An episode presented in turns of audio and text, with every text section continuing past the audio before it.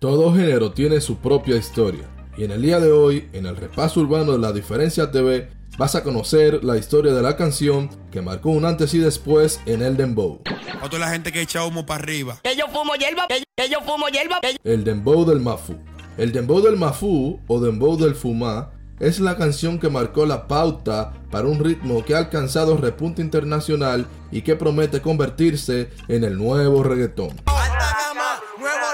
Alta gama, nuevo rico. Traigan champaña, mucho marico. Alta gama, nuevo rico. DJ Scoff, uno de los pilares del género urbano dominicano, con aportes en el rap y en el dembow, hace más de una década tenía las voces de la canción Vamos a Matar de Lápiz Consciente junto a R1 y BK, producida por G-Boy.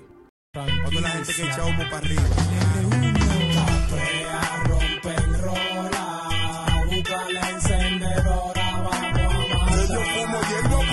Es un misterio. Que yo, que yo fumo hierba para nadie es un misterio. Scoff vio potencial en esta obra para convertirla en una canción más bailable y apta para discotecas y basileos.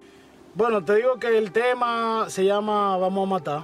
Es un tema producido por G-Boy. Eh, era como un rap lento. Sí. Se llama Vamos a Matar. Tenía BK, R1 y el lápiz. Y yo lo mezclé. Tú lo Y mezclaste. ahí yo tenía la voz. O sea, tú tenías la voz y de un momento para otro te... Vamos, a, me- Yo vamos a inventar con hacer esto. algo movido para la discoteca. yo fumo hierba, yo fumo hierba, yo fumo hierba, yo fumo hierba, yo fumo hierba, yo fumo hierba para nadie es un misterio. Que yo, que yo fumo hierba, yo fumo hierba, que, Aunque la historia del inicio del dembow como submovimiento dentro del género urbano dominicano se remonta a los finales de los años 80 en la persona de DJ Boyo el comandante como productor y exponente es el primero. ¿Hay alguien antes que tú que hizo Dembow en República Dominicana? No, Ok. no, no. Pues Que yo sepa, no. Ninguna canción había alcanzado el éxito nacional que acaparó la mezcla de DJ Scott. Pásame ese blon, pasa, pásame ese blon, pásame ese blon, pasa, pásame ese blon, pásame ese blon, pasa, pásame ese blon. La canción logró un gran aporte pese a que no contábamos con el avance de la tecnología que hoy tenemos ni con las incidencias de las redes sociales. Parte de este auge fue producido por la negativa que la mezcla presentaba en relación a la prensa, puesto que esta era señalada como un mensaje fuerte y nocivo.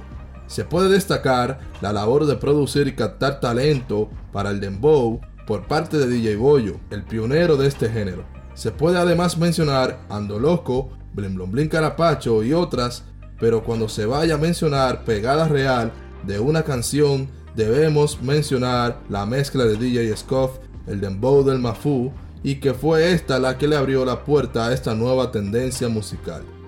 Inclusive, Lápiz Consciente, uno de los pilares del género urbano dominicano, en una de sus canciones icónicas, La Carta de Dios, afirma que esta mezcla fue la que pegó el dembow. Llegó, ampliara tu voz, te cogieron de robot y pegaste el dembow.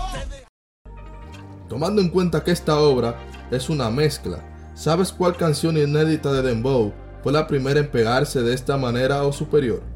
Yo soy el tío Elie y esto es La Diferencia TV.